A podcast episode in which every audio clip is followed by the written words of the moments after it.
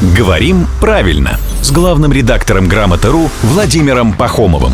Здравствуйте, Володя. Доброе утро. В свое время наша рубрика навела шороху, когда появилась.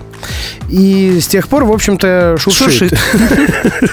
И пора бы, наверное, поговорить, как же правильно вообще себя вести в э, заданных обстоятельствах. Наводим шороху или наводим шороха, или вообще наводим шорох? Но в словарях э, как устойчивый оборот навести шороху.